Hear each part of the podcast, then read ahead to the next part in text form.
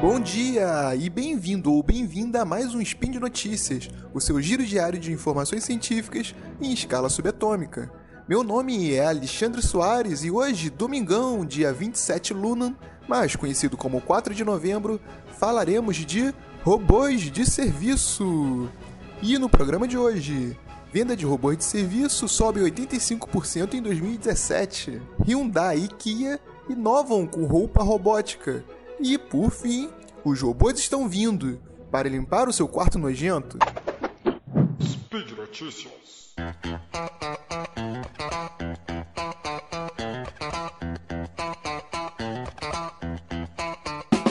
Primeiramente, precisamos saber o que são robôs de serviço. Eu já falei nos spins 267 e 314 sobre robôs industriais. Se quiser, ouve lá depois. Mas hoje nosso assunto são os robôs de serviço, que são os robôs que atuam nas mais diversas áreas, como na agricultura, logística, em cirurgias médicas e até mesmo em ambientes domésticos e comerciais, e que, por isso, vão estar cada vez mais presentes no nosso dia a dia, que é a conclusão que vamos chegar pelas notícias de hoje.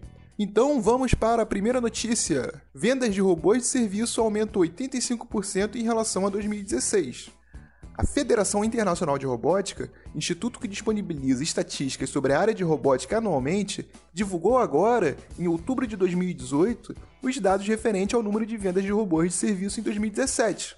A quantidade de vendas registradas mostra um impressionante aumento de 85% em relação ao ano de 2016. Ou seja, foram vendidos quase o dobro da quantidade desses robôs em 2017 do que em 2016. Então, sim, estamos constatando pelo número de vendas que estamos em um mundo cada vez mais robotizado. O estudo mostra que a grande demanda ainda está na indústria, sendo os robôs de logística os responsáveis por 63% das vendas dos robôs de serviços. A maioria desses robôs são veículos autônomos, que atuam nas fábricas como transportadores de peça. A Amazon, por exemplo, já possui mais de 100 mil desses robôs atuando em seus galpões, e você pode ver um vídeo com eles funcionando no link do post.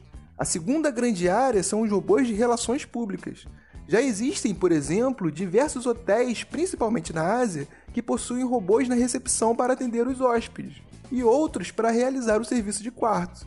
Esse robô pode levar sua comida até a porta do seu quarto e ainda te interfonar para avisar que você já pode ir na porta buscar a comida. Já existem também alguns museus com robôs interativos que dão algumas informações e também robôs de assistência aos idosos. Esses são alguns exemplos de robôs de relações públicas.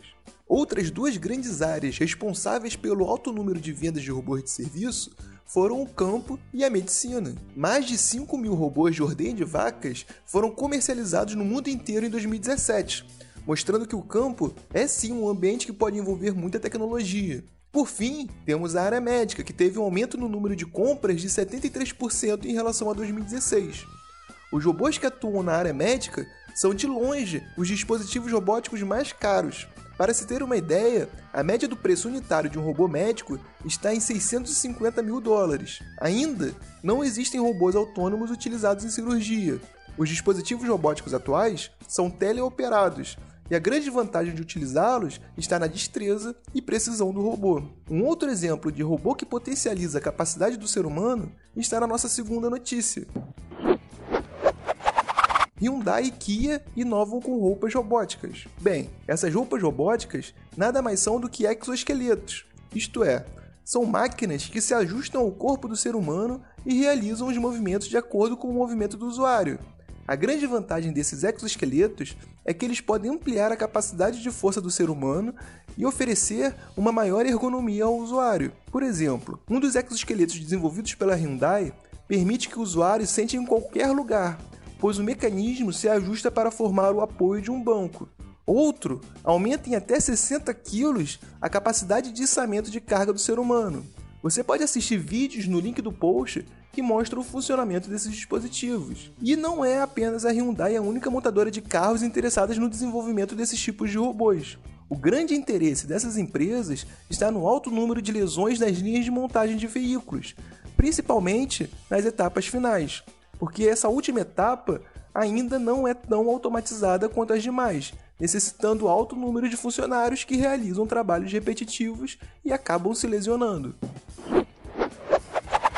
E por fim, para você que tem uma mãe que vive te enchendo para limpar o quarto, uma notícia para te dar esperança. Os robôs estão vindo para limpar o seu quarto nojento. Graças à evolução de técnicas de inteligência artificial como machine learning e visão de máquinas, as possibilidades de aplicação em robôs domésticos começam a florescer.